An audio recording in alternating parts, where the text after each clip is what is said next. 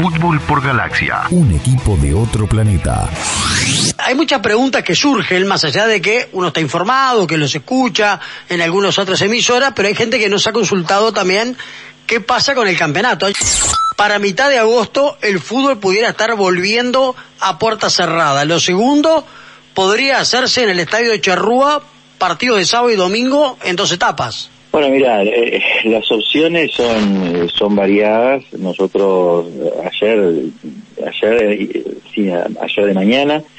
tomamos conocimiento público de, esta de este planteo por parte del presidente de la Unión de Rugby Sudamericana, Sebastián Piñeirúa, de, utilizar el charrúa para jugar ya sea en, en, dos días, sábado y domingo, podría ser viernes, sábado, domingo y lunes el Charrúa, donde ahí se, se, haría todo el protocolo sanitario como para tener el resguardo y la seguridad sanitaria de los jugadores. A nosotros nos, pareció bien la idea, pero el tema para nosotros más importante hoy es cómo llegamos al día de la competencia, ¿no? Entonces, se viene trabajando ya desde el 12 de marzo, que, bueno, que nosotros tomamos conocimiento, eh, que, nos pidió el propio secretario nacional de Deportes, Sebastián Bausá, eh, que la próxima etapa se jugara a puertas cerradas, ya al día siguiente se precipitó la situación por la aparición de los primeros casos, el propio presidente de la República nos pidió cancelar y suspender la, actividad, cosa que hicimos inmediatamente como principio fundamental de, colaborar con el gobierno, de seguir las indicaciones del gobierno y a partir de ahí obviamente un montón de gestiones eh, preparando por un lado el impacto que esto inevitablemente como como pasa en la sociedad en cada familia ustedes también eh, en la radio bueno también pasa en el fútbol eh, que lamentablemente la actividad se paralizó y eso obviamente resiente los ingresos de las instituciones resiente los ingresos de todos los trabajadores que el fútbol involucra entonces de alguna forma nosotros tenemos teníamos en el primer momento y nosotros teníamos plena conciencia que esto no iba a ser de, algunas semanas, esto iba a ser de un proceso largo, porque además tenemos la experiencia de lo que está sucediendo en otros países, y también a los efectos de poder reanudar la actividad, trabajar en un protocolo eh, justamente para, para la etapa de desescalada, que se le llama digo, técnicamente, que es justamente el proceso por el cual ya va disminuyendo el, el, peligro y el riesgo justamente de la transmisión, que es la etapa que nosotros estamos viviendo ahora y que es llamada también nueva normalidad, a los efectos de poder comenzar con la actividad. En principio, una actividad que, va a ser obviamente individual en los entrenamientos, después grupal, después todo un proceso precompetitivo para llegar justamente a la última fase, que es la fase de la competencia, y para eso obviamente nos, nos falta todavía un proceso que nosotros estimamos mediados de agosto. ¿Qué sucede a mediados de agosto? Bueno, eso lo vamos a ir analizando con el tiempo, si es un escenario, si son más de uno, por suerte tenemos varios escenarios que al ser los primeros partidos a puerta cerrada se pueden adaptar perfectamente, tanto el Estadio Centenario, el Campeón del Siglo, el Parque Central, eh, el Francini, el Parque Viera, hay que ver a ver cómo adaptamos y cómo aplicamos estos protocolos que se están haciendo, que hoy por hoy tenemos un borrador, eh, que realizó y que confeccionó la intergremial del, grupo médico del fútbol. Eh, nosotros incluso mañana tenemos a las seis y media de la tarde una videoconferencia con, con, e, ese grupo y la idea es trasladarlo a los clubes porque en definitiva ese protocolo van a ser los clubes los que van a tener la responsabilidad de, implementarlo. Entonces queremos también tener eh, la respuesta de los clubes para saber si hay algún aspecto que hay que adaptar. Eh, posteriormente ese protocolo va a la Secretaría de Deporte y después al Ministerio de Salud Pública para la aprobación, por lo que nos ha dicho la propia Secretaría de Deporte, recién están comenzando el análisis de los deportes que son individuales, con lo cual todavía hay un proceso para empezar a analizar los deportes colectivos, como es el fútbol, el básquetbol, el rugby. Así que eh, tratamos de ir paso a paso, porque acá tenemos una prioridad que para nosotros es fundamental, que es la, la seguridad y la salud de, de, todos los involucrados, ya sea de los deportistas, de los futbolistas, de los funcionarios, de los directivos, de los cuerpos técnicos y obviamente de la gente. Entonces eh, tenemos que dar pasos seguros porque si no, eh, obviamente las consecuencias podrían ser mucho más gravosas de, al apresurarnos, ¿no? Sí, Gastón, vos decías al pasar que de acuerdo a los protocolos que se estaban preparando, eh, hablaste de diferentes escenarios, Parque Central, Campeón del Siglo, eh, pero vuelvo a lo que te preguntaba en el, en el, en el antes. ¿El charrúa está descartado o es una opción entre tantas otras? No, yo creo que es una opción entre tantas otras. Ahí hay que analizar varios temas. Por un lado, tiene la ventaja de que, de que tiene una infraestructura que por suerte pudo ser eh, ayornado eh, gracias al aporte obviamente de FIFA cuando se realizó el Mundial Femenino Sub-17 y es un escenario que la verdad con la administración del rugby eh, ha funcionado perfectamente bien, está muy lindo, está muy moderno. Eh, pero bueno, eh, también hay que ver otras alternativas, hay que recordar que también es césped sintético, los jugadores vienen de un proceso de, paralización muy importante, entonces hay que ver que los entendidos en la materia eh, indiquen cuál, cuál puede ser el impacto de pasar eh, a un entrenamiento, obviamente en césped natural, pasar a jugar a nivel de competencia en sintético de manera inmediata. Eh, también hay que considerar que hoy por hoy el Charrúa es un centro eh, de, alojo para personas con sospechas de coronavirus, entonces también eso es un dato que es importante y hay que tenerlo en cuenta, esas son las cosas negativas, hay que valorar lo positivo y lo negativo y cuando llegue el momento justamente de ir preparando la competencia, analizar todos los escenarios posibles para tomar las determinaciones que en definitiva lo harán los clubes, no nosotros podemos opinar, pero serán los clubes los que tomen la decisión en función del diseño que nosotros podamos hacer. Gastón Marcelo te saluda, ¿cómo te va? ¿Cómo está Marcelo? ¿Todo bien? Muy bien, por suerte. Bueno, algunas preguntas. Eh, hablabas del charrúa. Tengo entendido, no sé si ya testearon este, a, los diferentes clubes, pero como que hay equipos que no ven con buenos ojos que se juegue en un solo escenario, teniendo en cuenta que esto forma parte del campeonato uruguayo, que la apertura es una rueda y que después en el clausura, este, los que no eh, pueden ser locales en el apertura perderían esa condición y tendrían que jugar como visitantes en el, en el clausura. ¿Esto es así? Sí, bueno, es, es uno de los temas. Algunos presidentes han manifestado públicamente esa postura y bueno, es entendible, es razonable. Eh, lo mismo sucedería si son algunos los escenarios. Lo que pasa que acá eh, nosotros tenemos que esperar que vayan sucediendo los hechos y hay algo que va a ser en definitiva la, que va a mandar que va a ser la realidad, porque si la realidad implica que en algunos escenarios no se va a poder jugar, bueno, habrá que tomar decisiones con respecto a eso, pero pero bueno, eh, hay que esperar, no es el momento, más allá de que obviamente todas las ideas son bienvenidas, está, está bueno como para ir tomando, tomándolas en cuenta, la idea del rugby nos, pareció muy bien, pero obviamente, como te decía, eh, puede ser una entre un montón de escenarios posibles a, a barajar, y obviamente también tomar eh, las opiniones de las instituciones, porque en definitiva van a ser las instituciones las que van a resolver en el momento de que tengamos que reanudar las actividades. La, fecha de agosto, ¿la manejó la AUF, la manejó la Secretaría de Deporte, la manejó el gobierno? Bueno, en realidad la, fecha de agosto fue en, esas reuniones eh, tanto con el, Poder Ejecutivo, con la Secretaría de Deporte, se estimó un plazo determinado y si vos eh, observás el propio protocolo que ha eh, desarrollado el grupo médico, eh, establece cinco fases, de la fase cero, que es la fase actual, la fase uno, que es cuando se permita comenzar con los entrenamientos, por lo menos desde el punto de vista individual, hasta la fase cuatro, que es la fase específicamente competitiva. Si, si uno más o menos hace el recuento de, cuánto dura cada una de las etapas y hacia dónde vamos llegando, estamos estimando un proceso eh, más o menos a mediados de agosto como para comenzar esa fase 4 que es la fase competitiva. Sí, y Así que,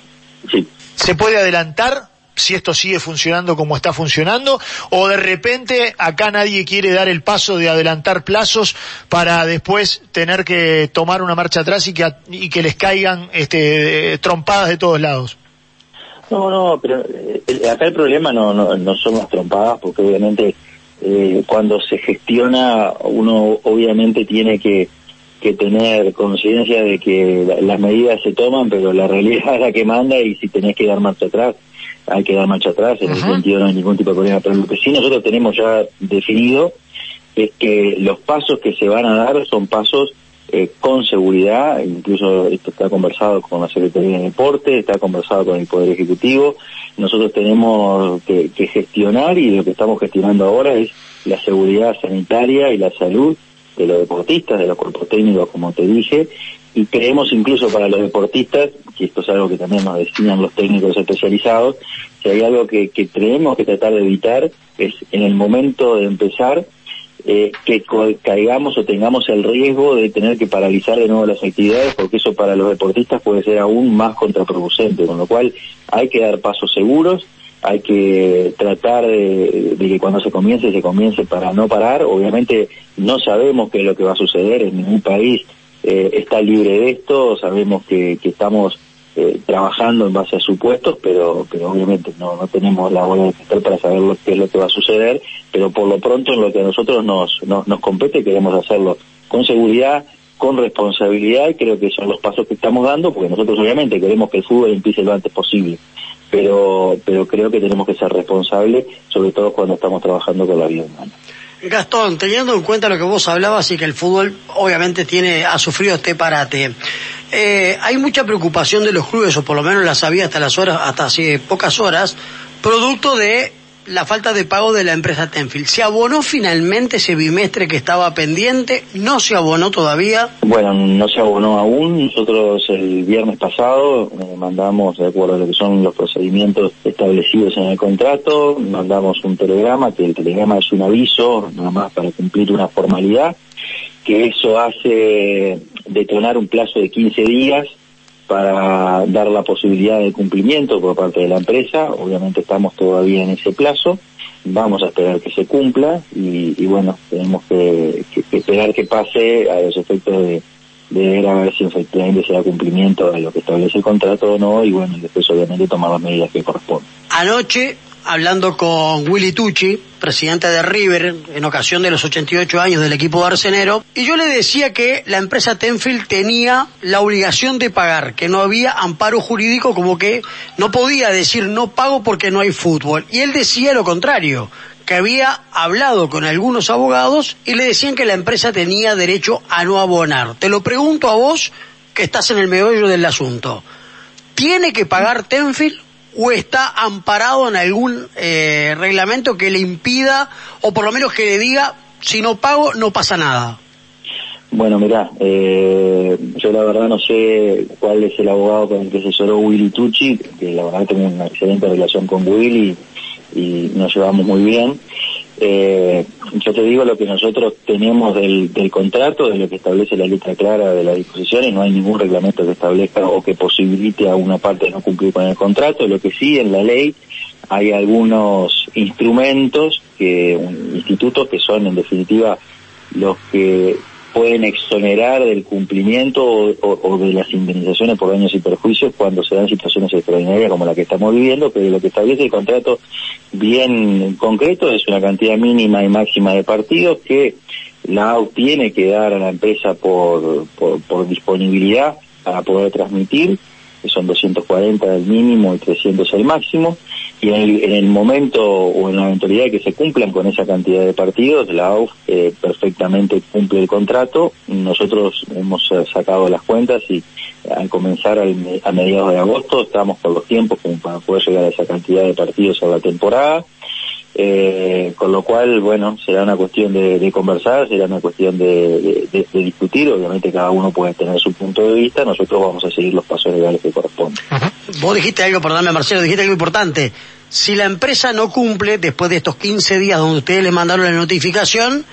la AUF va a seguir los pasos legales correspondientes. Esto implica la exigencia de pago. Sí, sí, bueno, obviamente las posibilidades legales son varias, existir el cumplimiento, obviamente pedir la rescisión de los daños y perjuicios, pero todavía no estamos en esa hipótesis, nosotros preferimos esperar, eh, después obviamente, eh, más preferimos también hacer gestiones amistosas, estas cosas eh, hay que resolverlas obviamente conversando, nosotros incluso veníamos teniendo conversaciones, como ustedes saben, con la empresa Tenfield por los derechos de televisación de las eliminatorias, obviamente por toda esta situación y porque las eliminatorias en definitiva se postergaron para el mes de septiembre, hizo que pasaran a un segundo plano, pero, pero bueno, eh, tendremos que seguir negociando, tendremos que seguir conversando porque en definitiva es el interés del fútbol y de los clubes en particular. ¿Qué se jugaría? ¿En apertura solo o daría para meter el intermedio también antes de fin de año? Bueno, nosotros estamos manejando justamente eh, viendo las fechas. La idea es que sea la apertura que termine desde agosto hasta fin de año y quizás comenzar ya el año que viene tempranamente con el intermedio de clausura. Eh, todavía eso no, no está definido, nosotros queremos ver bien los tiempos como para después poder tener las fechas específicas y poder hacer justamente el, el cronograma, así que, que, vamos a esperar por lo menos alguna semana más como para poder hacer un diseño específico con respecto a ese tema. ¿Y en ese caso, en 2021, un uruguayo especial a una sola rueda?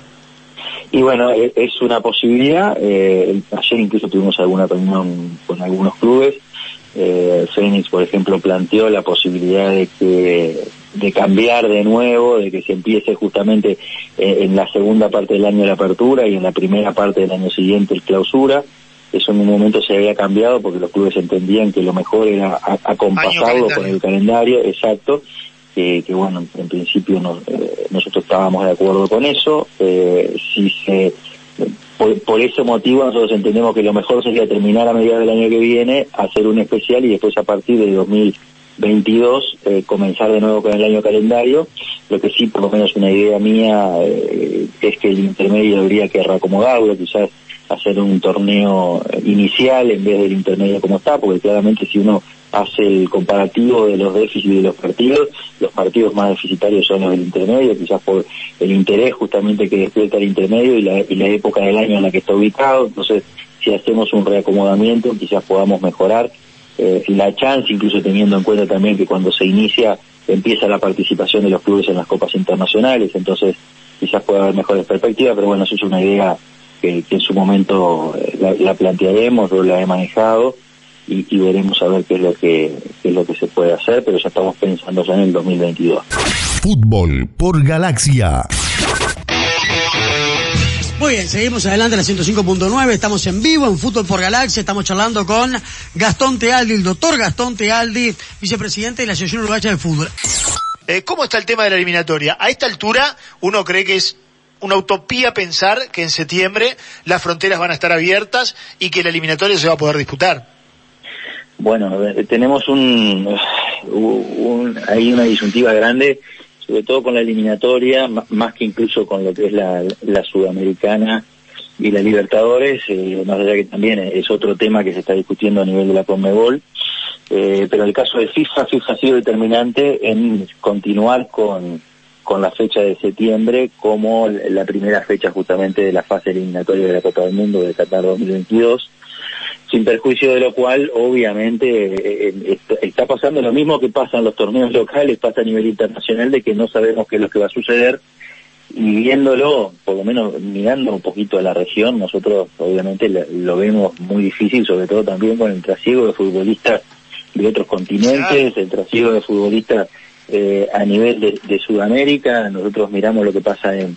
Perú, en Ecuador, lo que pasa en Brasil, lo que está pasando ahora en Chile y, y, la verdad vemos muy difícil que podamos llegar con los tiempos. De todas maneras, en el caso de las eliminatorias, tenemos e ese margen de que las eliminatorias son sobre fines del 2022, lo que de alguna forma permitiría tener un margen de tiempo como para poder llegar con la fecha, ¿no? Bien. ¿Y, y la Copa Libertadores eh, en Montevideo o en Asunción, en una sola sede? Bueno, en algún momento se, se, se manejó, pero por lo menos los datos que nosotros teníamos por parte de la Conmebol es que la Conmebol hasta el último momento va a tratar de cumplir con el calendario eh, en este año, en el 2020, tratar de terminar, eh, sea como sea, de acuerdo al, cronograma que estaba ya establecido, incluso con la posibilidad de poder terminar en enero, a más tardar febrero del 2021. Eh, y obviamente tampoco se descarta alguna otra alternativa, incluso manejó la propia gente de la, la Comebol que se pueda jugar en alguna sede y en ese caso eh, uno mira la región y obviamente eh, tanto Paraguay como nosotros eh, somos los países que mejor han tenido en el desempeño y en el desarrollo de esta pandemia, con lo cual eh, se podría establecer algún sistema como para que los jugadores puedan venir hasta aquí, eh, hacer una cuarentena de 15 días, comenzar la competición, pero bueno, todavía queda mucha agua a correr bajo el puente, con lo cual eh, hay que esperar una semana más para saber qué es lo que va a suceder. Hablando de pandemia, ¿cómo cayó la noticia en el seno de la AUF con respecto al positivo de COVID-19 del pelado Martín Cáceres? Bueno, sí, nos enteramos de, de, de, eso y bueno, estamos, el cuerpo médico está en contacto, en contacto permanente y bueno, esperemos que se recupere lo más pronto posible. ¿no? ¿Te consta que en este momento hay una reunión de siete u ocho equipos, clubes de primera división, que están un poco disconformes por el, manejo de, ese dinero de, de, Conmebol? No, no, no me consta de, esa reunión. Sí, me consta, ayer tuvimos justo una reunión, una reunión en la que iba a participar Jorge Casales como, como miembro del comité ejecutivo electo por el fútbol profesional. Eh, él tuvo incluso la iniciativa de tener una reunión con los clubes de primera división y bueno, algunos manifestaron, le manifestaron a él y bueno, estaba presente la disconformidad, eh, pero, pero sobre todo no, por el manejo, sino por, por la forma de pago a los futbolistas, porque nosotros lo que le hemos explicado es que ese dinero ha sido la propia Conmebol que ha determinado que se ha destinado a los propios trabajadores del fútbol. Nosotros eh, entendimos que en esta primera etapa, y para hacerlo más fácil, lo mejor, era tratar de, a través de la mutual, que tienen obviamente los datos de todos los futbolistas, que se hiciera el pago directamente a los futbolistas antes de que pasara por los clubes, eh, tratar de destinar una parte de ese dinero que vaya directamente a los clubes para que los clubes puedan atender o a su cuerpo técnico o a sus funcionarios o a algún otro contrato, porque estamos hablando de 28 contratos para los clubes de primera división y 25 contratos para los clubes de segunda división. Bueno, eso obviamente puede haber eh, generado alguna molestia, pero nosotros entendimos que el camino adecuado era el que se tomó eh, y obviamente la, responsabilidad en la gestión es una responsabilidad nuestra. hay que recordar también que estos fondos que vienen de la Conmebol son muy estrictamente auditados, entonces nosotros tenemos que tener un sistema de trazabilidad que sea rápido y que pueda de alguna forma dar nosotros las garantías de que podemos efectivamente eh, rendir cuentas a la Comebol de manera, de manera adecuada y entendimos que este mecanismo eh, podía funcionar, pero tampoco descartamos que en el futuro o el mes que viene se puedan aplicar otros mecanismos, es lo que estamos viendo ahora y en lo que estamos trabajando. Bien, eh, vuelvo un poquito al inicio. ¿Pueden empezar a aparecer presiones de repente eh, de, los propios clubes eh, si esto continúa eh, como se está llevando con, con esta curva eh, plana que tenemos con respecto a la pandemia eh, o porque hasta agosto de repente hace mucho ruido y, por ahí el, no tener ingresos y empezar a complicarse y no poder poner jugadores a la venta, eh, que, esto se pueda adelantar o, están firmes con el tema de todos los pasos que vos contabas hoy más temprano de la desescalada eh, y que todos esos tiempos desembocan en agosto.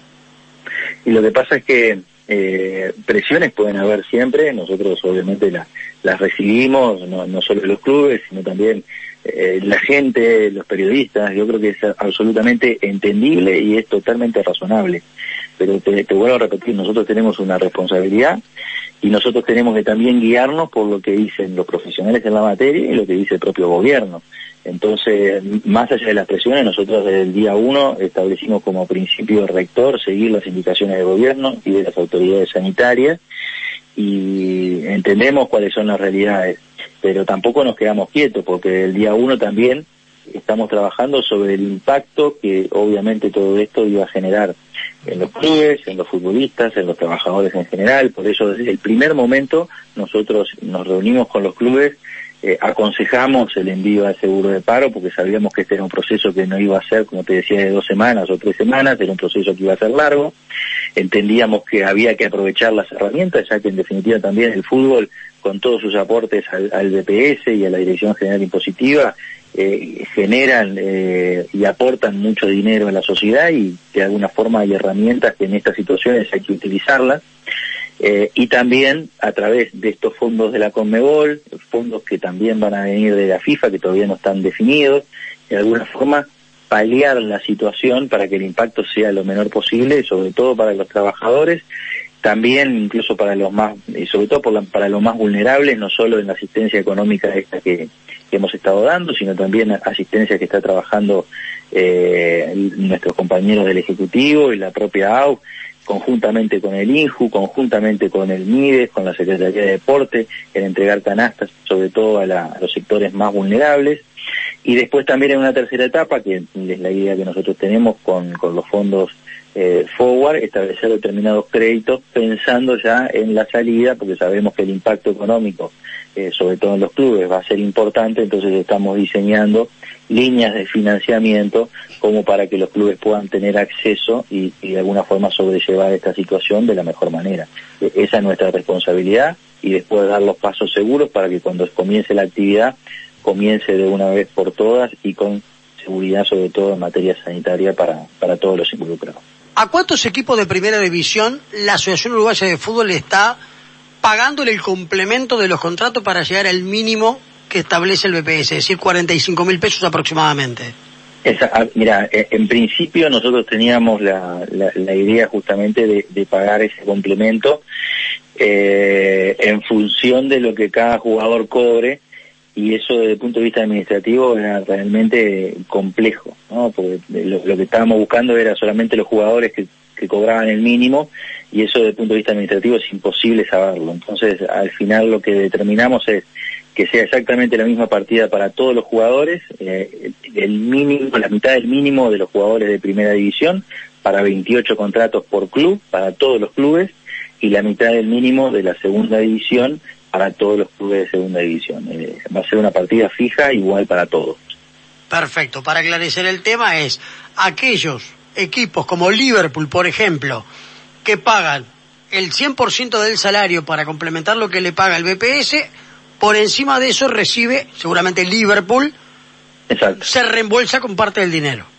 Exacto. Y no tiene por qué distribuírselo a los jugadores. Sí, no, nosotros vamos a pagar directamente a los jugadores, después Ah. lo que hace cada club es un tema eh, independiente, ¿no? Muy bien. ¿En Dale. algún momento eh, te, te ilusionás con ser presidente de Peñarol? Bueno, en realidad eso es algo que todo peñarolense sueña, ¿no? Pero, pero obviamente uno siempre tiene que tener los pies en la tierra, aportar lo que uno, lo, que uno puede aportar desde el punto de vista de cada uno y, bueno, de- esperar los tiempos, eh, ver a ver, uno también en esto aprende permanentemente, incluso aprende también en las diferencias, ¿no? Porque uno puede tener una posición determinada y a mí por lo menos me gusta discutir, me gusta debatir, eh, me gusta confrontar ideas y me gusta fundamentalmente aprender. Y concretamente como dirigente, yo tengo, si bien, eh, como tú decías, soy vicepresidente de la AU, pero tengo poco tiempo como dirigente, entonces yo creo que hay que, cada uno tiene que tener su propio proceso y contribuir al club, en definitiva es por lo que hago esto, porque nuestra tarea es totalmente honoraria y como vos bien sabés, esto no- nos lleva muchísimo tiempo, muchísimo sacrificio, a veces la gente no sabe y la gente tiene fantasías, pero nosotros hacemos esto por amor a la camiseta y por contribuir con el club y con la AUF, eh, y obviamente la vida no sabemos por qué camino nos va a llevar, nunca pensé que podía llegar a, a ser vicepresidente de la AUF hoy y la verdad en el futuro tampoco tampoco sabemos qué es lo que nos va a deparar. Muchísimas gracias por la, por la entrevista, gracias por estos minutos, te mando un fuerte abrazo y bueno, como siempre, es un placer charlar contigo. ¿eh? No, un abrazo grande para ustedes, un saludo y bueno, un abrazo a toda la audiencia también, estoy a la orden siempre, que pasen muy bien. Fútbol por Galaxia. Un equipo de otro planeta.